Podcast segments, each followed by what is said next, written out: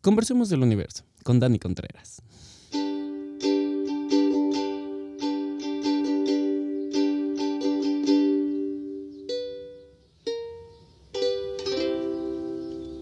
Es correcto. Em, este es un episodio especial, ya que es la primera vez que te traigo un invitado.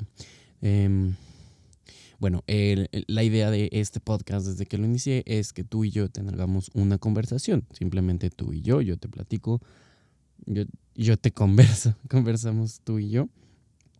Pero esta vez la, la historia va a ser diferente. No, pues esta vez el, enfoque va a ser más eh, la plática eh, o la conversación con Dani. Dani es un compañero que es un amigo que conocí en la universidad. Y, y, pues el fin de semana pasado tuve la oportunidad de verlo.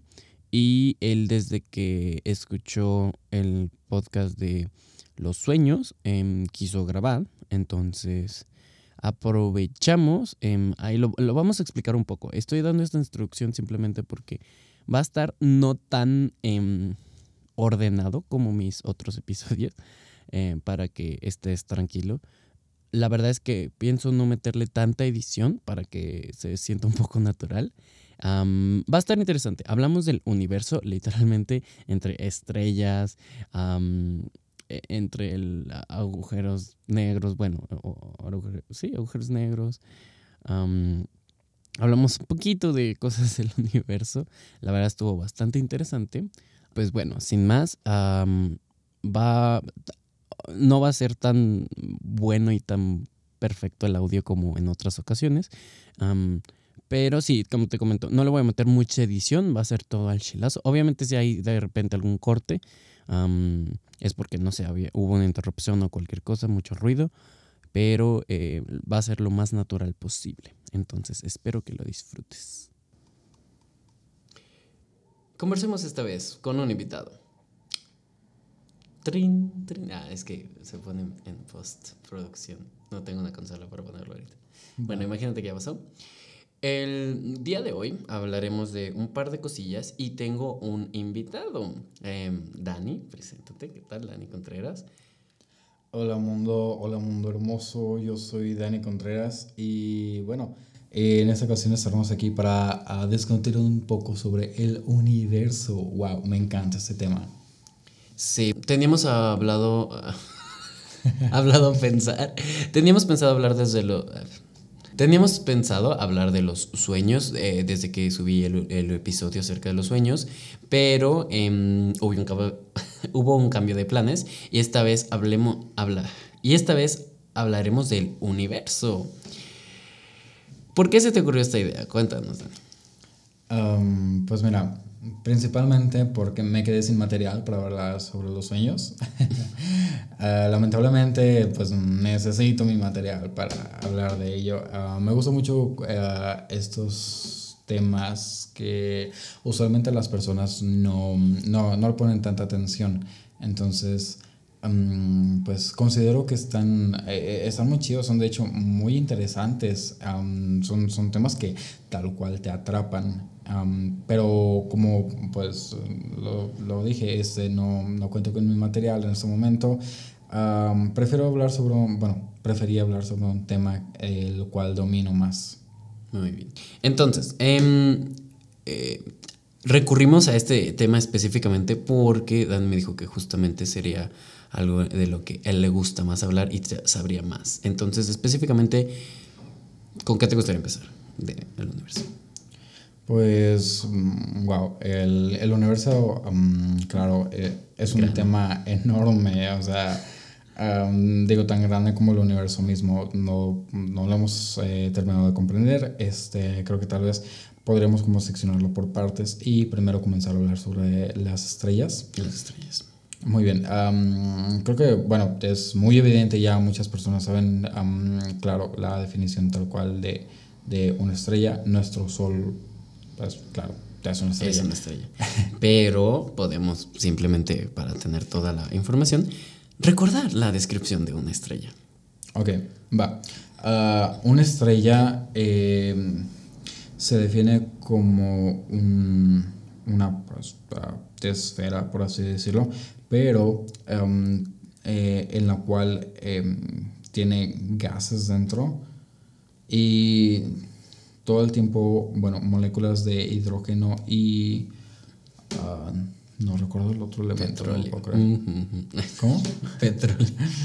Este, bueno, ah, una estrella es como una colección de átomos de hidrógeno peleando todo el tiempo contra átomos de, no me acuerdo qué otro elemento, disculpen, lo siento, así soy, ya que se aguantan.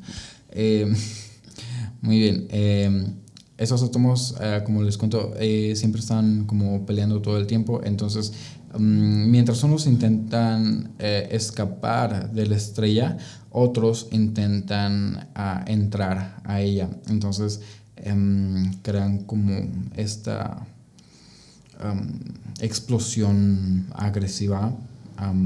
Que de hecho, bueno, es las estrellas tienen miles, millones de explosiones nucleares. Eh, es de esa manera de la que, de hecho, funcionan las bombas atómicas. Este, eso se trata, bueno, de cuando un átomo en, este, choca con otro átomo de manera tan, tan, tan fuerte que se fusionan, ¿ok? esto, pues, de hecho, es como mm, de cierta manera difícil de comprender porque nosotros jamás hemos visto un objeto chocando con otro de tal manera que se fusionen. Usualmente chocan y se destruyen ambos, ¿no? O terminan pues hechos pedazos. Ok, entonces em, lo que pasa con, con estos átomos es más o menos lo que pasó en un comercial de Axe en el que dos mujeres uh, corrían la una a la otra y chocaban y pues salió una mujer más buena. Eh, no me interesa de como que el, el, aspecto machista del comercial, solo es como que un, un, ejemplo. Este, y bueno, es de esa manera en la que pues, fusiona la, de hecho, fusión atómica. Funciona, perdón. Me equivoqué ahí en la palabra. Pero bueno, en palabras un poco más simples, es una bola de fuego en el espacio. No, de hecho no, no es una bola de fuego. ya sé, ya sé, era un chiste. Pero Um, chale, es que lo dijiste todo tan exacto. Pero sí, es. Ay, perdón.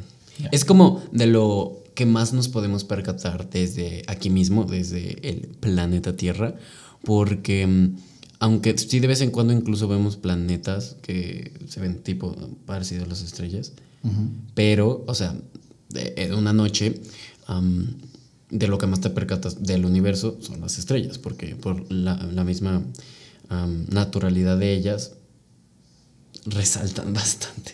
Ok, de hecho, bueno, ahí hay como un tema también muy importante que tocar, porque la visibilidad también tiene velocidad y ah, creo que es algo que muchas personas no, no sabían. Y bueno, eh, hay como que un, un, ejemplo básico en el que te dice que si tú miras a través de un telescopio hacia, por ejemplo, eh, si estás en Urano, porque pues eso es un planeta sólido. Eh, porque es un planeta sólido solamente, no por el nombre. ah, no.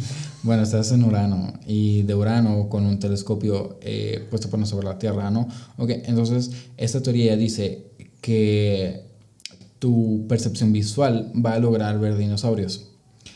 Ok, es una pendejada, pero... Ay, perdón. Ah, pues es que dije pendejada. No, está bien. Ah, Dijimos ano. Ano. Mm, rico.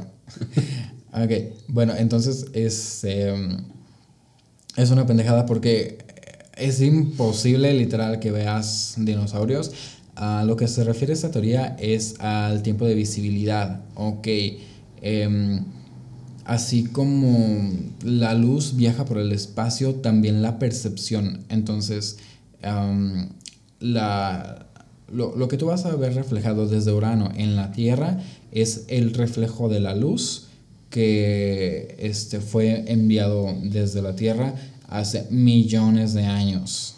Em, entonces, es como en lo que se basa esta teoría. Digo, literalmente, si te pones, si te vas a Urano y agarras un telescopio y ves la Tierra, no vas a ver dinosaurios. O sea, esa es una formación muy pendeja. Solamente vas a, vas a ver como luz borrosa. Porque a fin de cuentas es solo un reflejo. Pero este reflejo es tan, tan, tan viejo que. O sea, por eso surge esta. La teoría. Ajá, esta teoría. Pendeja. Pero. Eh, justamente por la parte de percepción, también podemos. Eh, verlo de, de la misma manera que... Ya estoy muy perdido. Ok, otra vez. Este... Sí, o sea, porque ah, funciona igual que, por ejemplo, el sonido. Muchas veces, por ejemplo, eh, el ejemplo más básico, unos fuegos artificiales, ves que explota y unos segundos, dependiendo de qué tan lejos están, suena la explosión. O incluso em, en la situación que pasó hace poco con la mega explosión. Oh, ¿Dónde fue? En, en Beirut. Beirut. Em, que eh, si vieron algunos de los videos de la explosión de Beirut, muchos se veía eh, la explosión llegar y hasta un tiempito después se escuchaba la explosión y luego ya todo vaya madre. Pero pues e, exactamente, cambia, em, no es exactamente igual, pero eh, la percepción igual cambia em, por la distancia. Así como podríamos pensar que las estrellas, pues a comparación del Sol, que es nuestra estrella más cercana, Em, son muy chiquitas, pero realmente es que están muy lejos. Oh, por Dios, sí, no tienes una idea.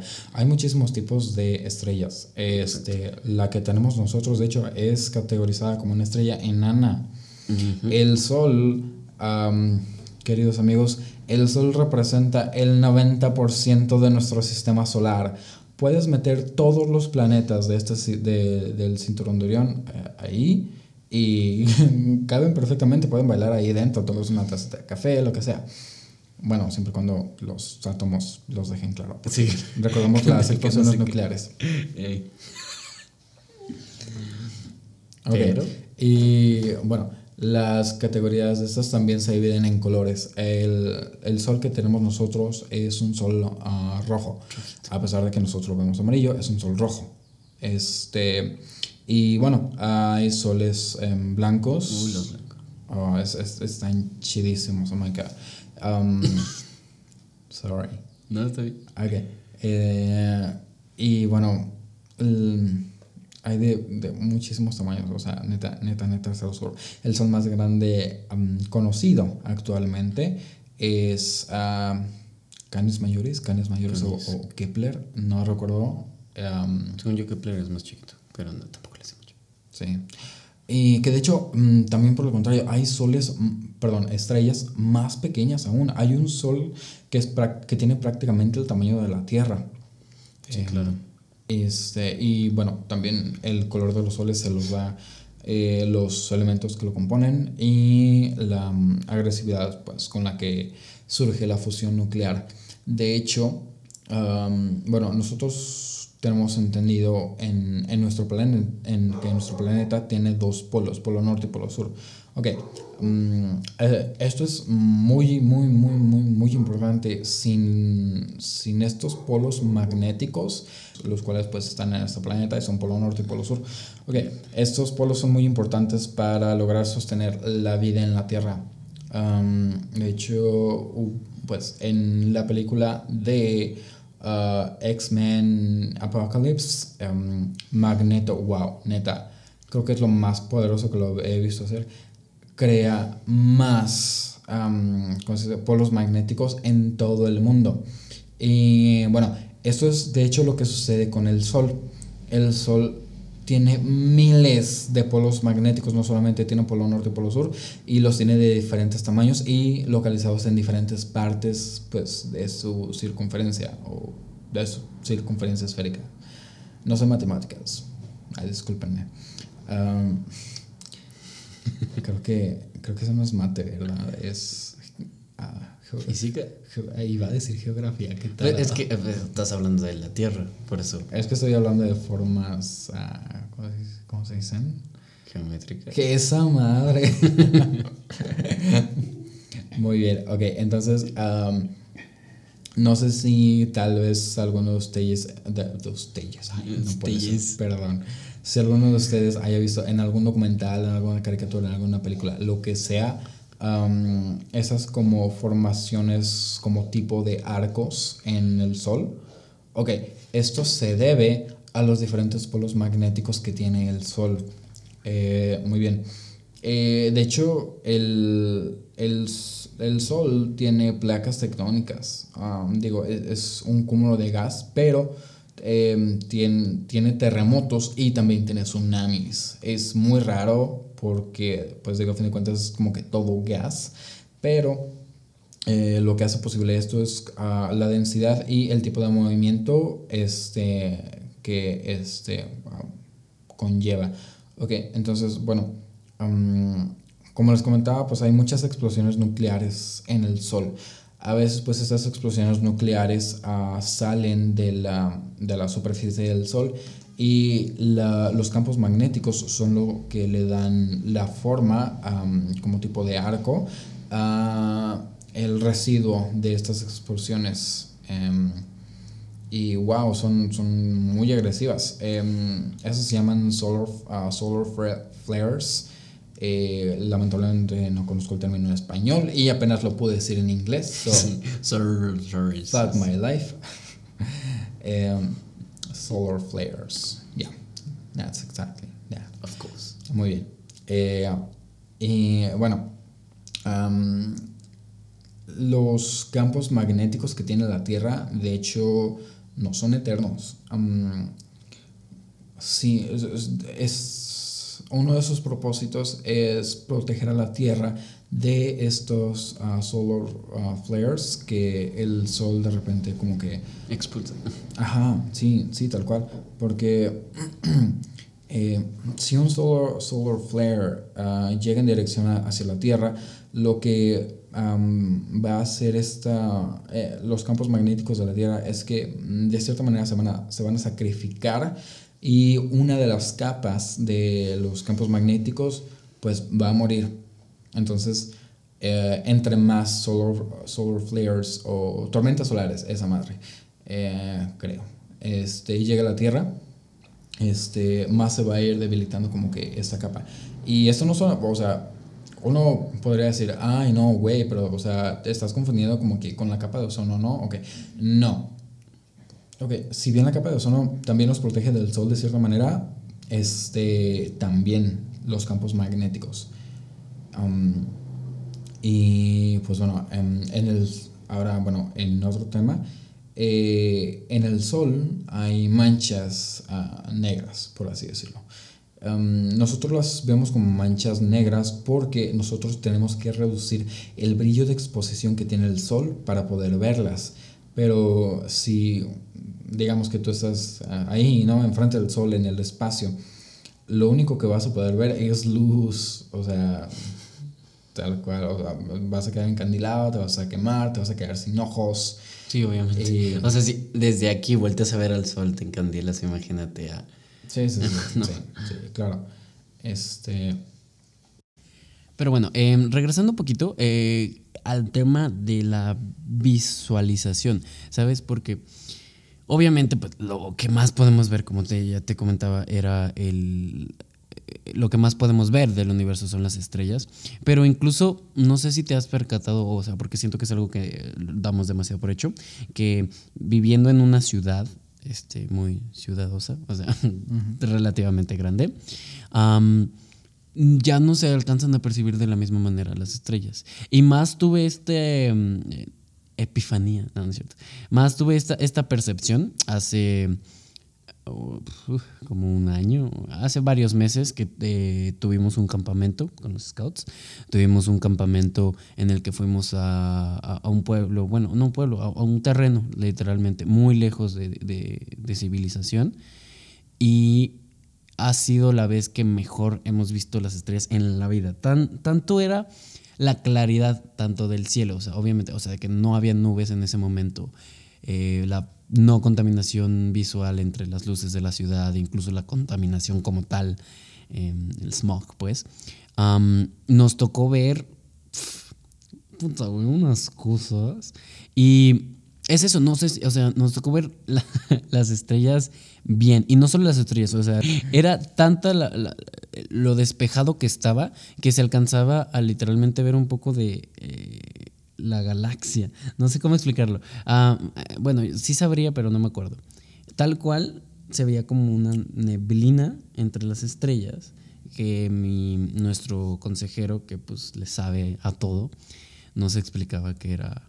No recuerdo bien si nos dijo que era tal cual como... Y, y sí, se alcanzaba a ver esta pues co- como neblina, eh, no, no recuerdo bien qué era. Entonces, pues, eh, eh, ¿por qué traje este, te- eh, este punto? O sea, ¿tú te has percatado de eso? O sea, realmente es algo como que tú tengas consciente de cómo... O sea, eh, en cualquier noche cualquiera volteas a ver el cielo y si per- percibes las estrellas o, o qué. Claro que sí, de hecho, este, de cierta manera estás en lo correcto. Am, tocaste un punto muy importante en el que dijiste, am, vemos una galaxia.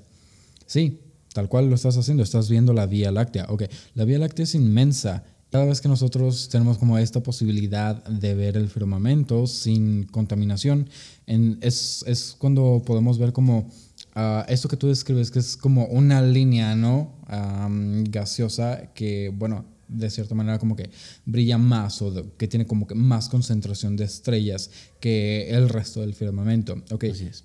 este, estás en lo correcto. Eh, esa es la Vía Láctea, la, este, la galaxia en la, en la que estamos. Sí, y justamente eh, creo que sí es importante como pensar que es ambos, tanto la contaminación am, contaminosa, o sea, como la, la contaminación tal cual de smog y así. Llegó a pasar este que por mi zona, en, mi colonia, prácticamente en toda la colonia, se fue la luz. O sea, como que algo pasó con el, generador, que se fue la luz de toda la zona y eso ayudó a que pudiéramos ver también las estrellas mucho mejor. Aunque sí, seguimos estando pues en la ciudad, digo, este, no tal cual como en la parte más eh, metropolitana, sí, cosmopolita de, de la ciudad, pero de cualquier manera e- e- ese hecho ayudó muchísimo, o sea, podíamos ver las estrellas increíblemente bien, no tanto obviamente como la vez que fuimos a ese campamento, pero em, sí, es simplemente ambos. Obviamente también la contaminación este, pues de basura y así eh, afecta porque pues eh, el smog puede también tapar hacia lo que puedas ver, pero eh, la visual también afecta a, a- a cómo percibimos las estrellas. Claro que sí. Eh, eso de lo que hablas es de hecho el enfoque visual que tienen las personas. Este, y, bueno, o sea, de la misma manera en la que una cámara enfoca cierto punto o enfoca la luz, los ojos del humano también, este, ah, los ojos del humano procuran am, ver la luz más cercana que tienen. Entonces, cuando no hay luz cercana, digo, pues en este caso luz artificial, entonces ah, lo que lo- el ojo humano va a intentar hacer es adaptarse para poder ver más. Eh, claro, todo con sus límites. Y bueno, eh, es entonces cuando pasa este fenómeno del que hablas, en el que puedes ver las estrellas. Que, digo, volviendo como que al, al tema de la analogía esta pendeja de que si ves la Tierra desde otro planeta vas a ver dinosaurios. Ok, muy probablemente todas estas estrellas que tú estás viendo ya están muertas. Lo único que estás am, percibiendo es la luz viajando ajá, aún hacia este planeta. Yo estoy muerta y lo único que estás viendo es el reflejo de muchos años. Soy María Félix. Sí, arriba, ¿no? No. ¿Dónde? No sé. Soy Frida Kahlo. Ah, pero eh, obviamente sí, ya, ya aclaraste esa parte de cómo viaja la luz, pero ¿las estrellas mueren, Daniel? Claro que sí. Oh my Michael god. Jackson murió, Jenny Rivera.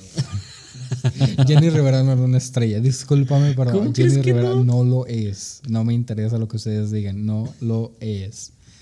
Am, si las estrellas mueren todo el tiempo, neta.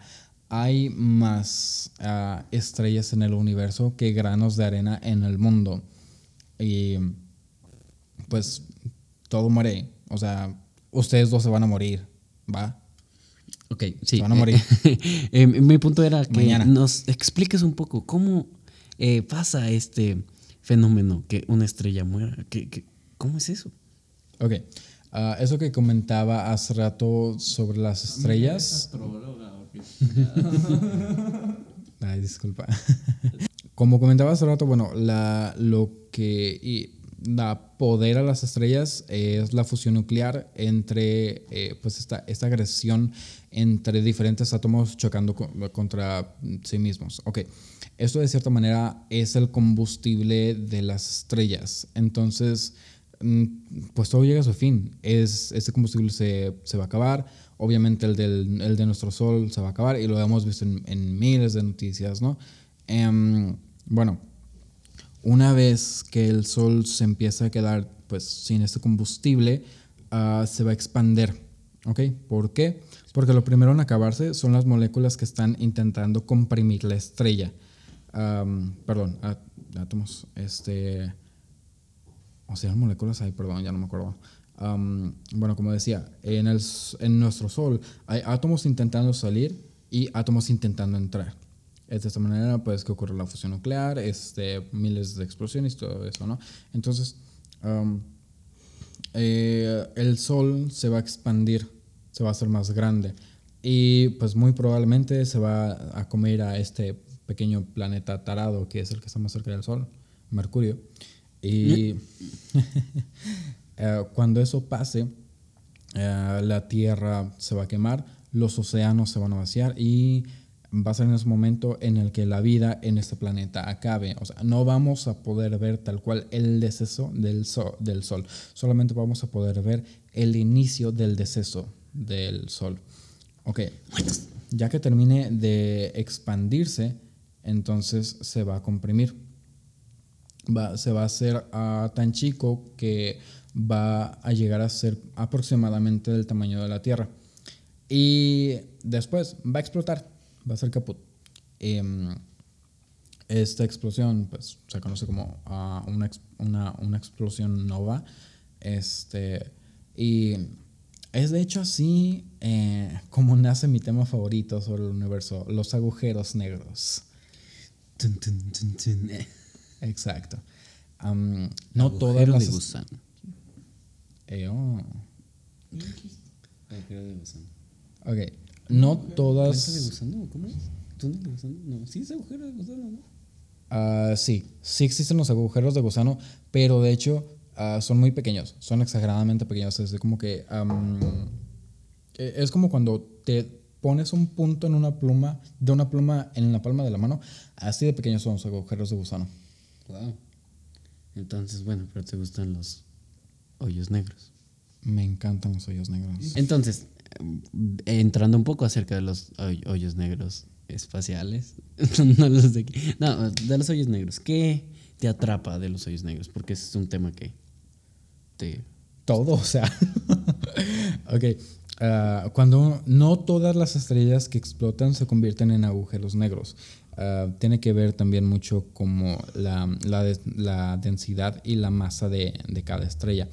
Am, de hecho, los, por así decirlo, ¿no? cuerpos celestes más grandes que existen son los agujeros negros. Eh, no hay ningún planeta, ninguna estrella, nada que sea más grande que un agujero negro. Um, de vez en cuando, mm, no sé, en Facebook o Instagram ah, se pueden ver como comparaciones sobre tamaños de, por así decirlo, cuerpos celestes en el universo, pero todo aquello que sobrepasa el agujero negro más grande ah, se le llama cluster. Y esto es como un cúmulo de planetas, um, un cúmulo de gases, un cúmulo de galaxias. Um, y no es como que un, un objeto por sí solo, son, son cúmulos.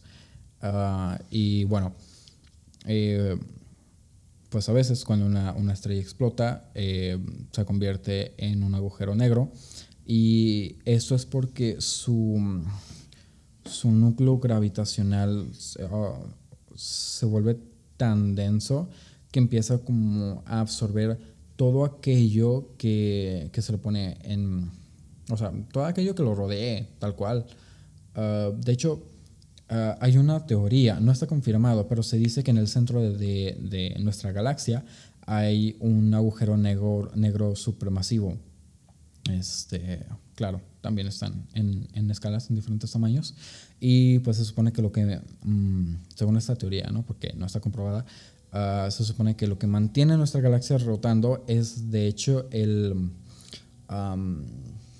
la, el, ¿cómo se dice? Gravitational pull. La fuerza gravitacional. Sí, sí, pero bueno, es que no sé cómo traducir pull.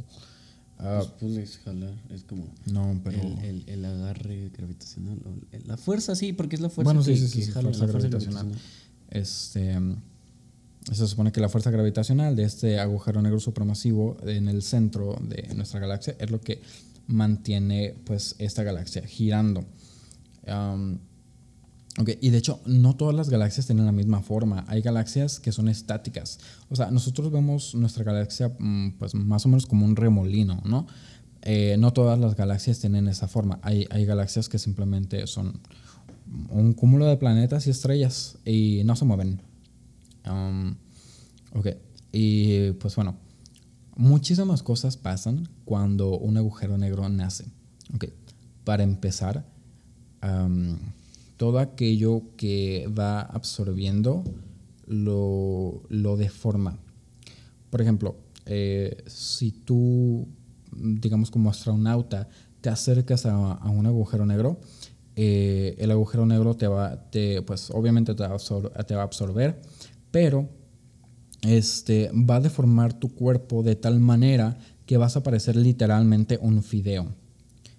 Ah, y entre más te vayas acercando, pues más, más delgado te, te vas a hacer. Y otra cosa, ah, Pues, los ¿qué agujeros... o que agujeros negros para hacernos delgados. ¿Cómo? ¿Para qué hacemos dietas? Pues vamos a un agujero negro y pues vamos a hacer como que... Ay, amiga, ¿Qué- qué- date cuenta. A la madre. No sé, ya quisiera, o sea, yo también, porque continuamos. Ah, muy bien. No, no hay nada, de hecho, que tenga la posibilidad de escapar el, el campo gravitacional de un agujero negro. Ni siquiera la luz puede escapar. Mm, los agujeros negros usualmente nos los ponen como estas esferas de color negro, pero en realidad no son así, son vacíos, o sea, tal cual es como... ¿Alguna vez han visto una persona sin ojos? O sea, eh, es como más o menos eso, ah, son vacíos. Y este, están enfrente de un agujero negro, pues sí, se debería de, de ver así. Ok, y ahora, hay agujeros negros que simplemente pues están ahí existiendo en el universo, bailando, siendo felices y todo, pero, exacto. Eh, también hay agujeros negros que están comiendo, que se están, ah, se están alimentando. Ok, y estos son los más fáciles de ver, claro, Te porque pones en un espejo y ya lo ves. eh, los agujeros negros absorben la luz. Entonces, si existe un agujero, bueno, ah, nosotros no somos capaces de ver agujeros negros en el universo porque absorben la luz. Nosotros solamente podemos percibir luz y todo aquello que lo refleje. Ah, los agujeros negros se la tragan, se la tragan toda. Ah, ay, perdón. bueno, los agujeros negros que se están alimentando son los más fáciles de, de detectar porque tienen algo llamado accretion disk. Ok, este accretion disk es ah, pues prácticamente como un disco de materia que el agujero negro no ha terminado de absorber. Ah, ok, y también tiene como estos láseres, por así decirlo, que salen de su parte superior y su parte inferior. Es una agresión inmensa, o sea, tienen un poder devastador inconmensurable. Este, Y muchas otras palabras grandotas. ay, bueno, ya estaba hablando bien, te lo juro. es enorme, es devastador, inconmensurable. y, y todos los demás. Yo escucho su podcast. Yo también lo escucho. Y no es cierto, tú no lo escuchas todo. Escuchaste No, sí lo vez. escucho. A preguntas. Examen de podcast de Rodrigo. Va, Hay ocho capítulos arriba ya. ¿Cuál fue la primera cosa que se compró durante la cuarentena? una patineta. Ok. Y lo dice en el primer podcast. Un micrófono. Un instrumento musical. ¿Qué instrumento musical se compra? Está Ah, se compró un banjo. Está bien. Ukelele. Ahí es lo mismo. Banjo. Un instrumento de cuerda, pongámoslo así. Muy bien. eh, continuamos con los agujeros negros. Va, y bueno, hay muchísimo misterio sobre los agujeros negros. ah, bueno, espero todos hayan escuchado la noticia sobre el agujero negro que de hecho este, fue fotografiado por primera vez así tal cual. Todas las imágenes que existen sobre agujeros negros son, son falsas, literal, o sea, son creaciones humanas por interpretaciones matemáticas. Esto, neta, está difícil de creer. Este, Einstein... descubrió de cierta manera los agujeros negros en problemas matemáticos y él los intentó representar con, con gráficas, pero este, él no creyó en, en- su propio ha- hallazgo porque mm, le parecía, le parecía imposible, o sea, eh, pues claro, en esta teoría matemática lo que se intenta hacer es comprimir la materia en un grado pues prácticamente infinito, ¿no? Entonces, este, como resultado a Einstein le daba un agujero negro y eh, así fue como nacieron mm, a- ante nuestro conocimiento prácticamente, pero ah, pues se lo descartó. Entonces, ah, vino otro científico que pues no me acuerdo cómo se llama, vamos a ponerle Pepe, bueno, llegó Pepe y Pepe se creyó en la teoría, ¿va? Entonces, él pues de hecho hizo experimentos este, con, ¿cómo se llama? con cobijas y esferas este, y estuvo estudiando como los campos gravitacionales y este, primero lo hizo así como que con, con nuestro sistema solar. Claro, la, la pelota más grande era la que estaba en el centro y las demás las fue aventando así como que para que rodaran en, como de diferentes maneras. Y eso asemejaba muchísimo, muchísimo, muchísimo a nuestro sistema solar. Este, y wow, eso estaba muy chido. Y bueno, él se atrevió a decir, ¿sabes qué? Einstein... ah, sí, la neta, estás pendejito, estás tontito, o sea, deja de fumar crack o lo que sea que se haga con el crack. Ah, y él este, pues, apoyó la, la teoría de los agujeros negros.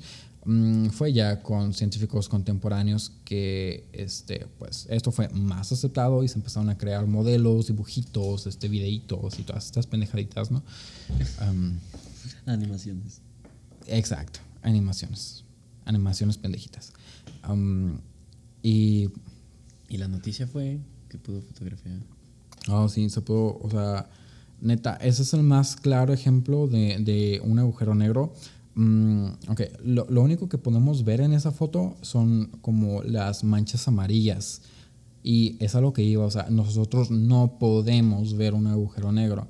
Y, e incluso estos láseres que les comentaba que, que van, este, que salen de su parte superior y su parte inferior, son rayos gamma, de hecho. Am, pero están en un espectro de luz que no es percibible para el ojo humano. Sí, claro.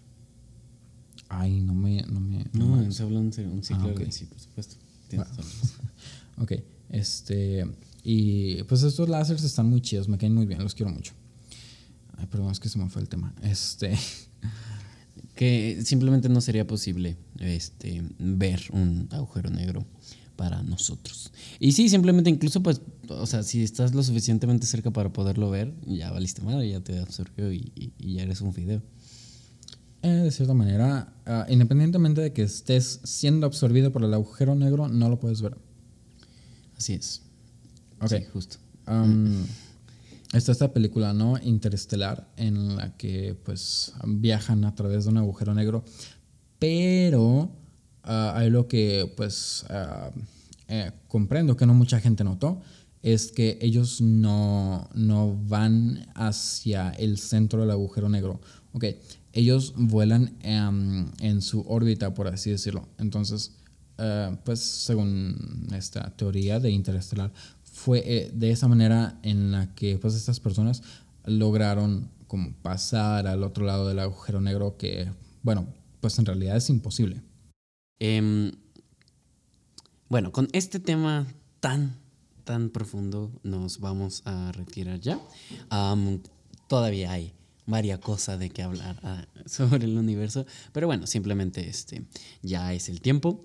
Em, probablemente, puede ser, eh, luego volvamos a hablar de este tema. Pero bueno, Dani, muchas gracias por acompañarnos el día de hoy. Y pues gracias a ti por escuchar este episodio. ¿Y algo que quieras agregar? It's been my utmost pleasure. Um, de- bueno, lo disfruté mucho, la verdad. Um, ay, disculpen si de repente sueno medio soso, este, o lo que sea. Pero, pues bueno, no, no, o sea, es un tema que a mí me apasiona muchísimo. So, espero que lo hayan disfrutado. Y si sí, este, pues denle like, eh, manito arriba y den clic en el botón de suscribirse. Eh, y pues los esperamos nosotros en un nuevo video, ¿va? Y en Spotify pueden eh, también seguir el, el podcast y también en Apple Podcast. Si lo estás escuchando también en YouTube, en la descripción están los links para todas las plataformas para que puedas escuchar el podcast sin necesidad de tener la pantalla prendida. Muchas gracias por escucharlo y bueno, nos vemos luego. Bye. Trun.